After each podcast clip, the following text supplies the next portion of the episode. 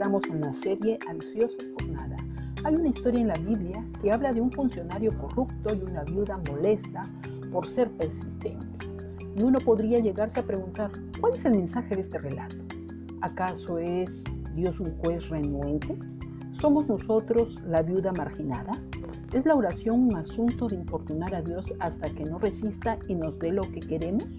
No, esta parábola es de contraste, no de comparación. Contrasta la actitud renuente del juez injusto con la actitud asequible de Dios. Contrasta a esta viuda molesta que está al final de la lista para ser atendidas con nosotros que tenemos la gracia de recurrir en cualquier momento a Jesucristo, nuestro Salvador y Señor.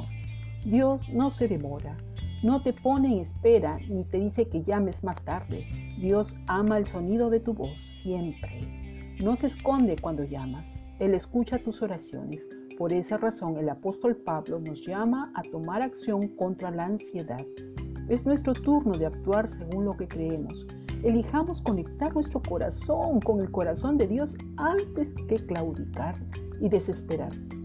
Porque la quietud, el sosiego, llega cuando nosotros estamos con Él.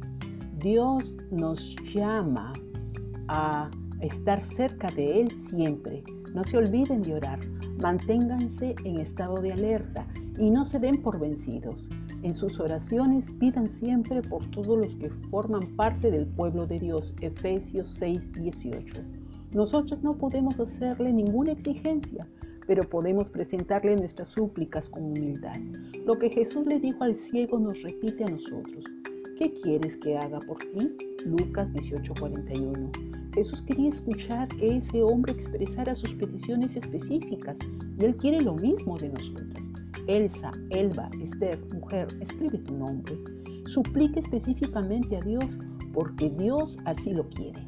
Tal vez tu respuesta no llegue de la noche a la mañana, pero llegará y te sorprenderás. Mirta, Mónica, Mireya, amiga, escribe tu nombre. El camino a la paz está pavimentado con oración. Menos consternación, más súplica, menos pensamientos ansiosos, más pensamientos saturados de oración. Tan pronto sientas que la ansiedad crece en tu interior, ponle las manos de Cristo y hazlo específica inmediatamente. Shalom para todos. Hasta más tarde.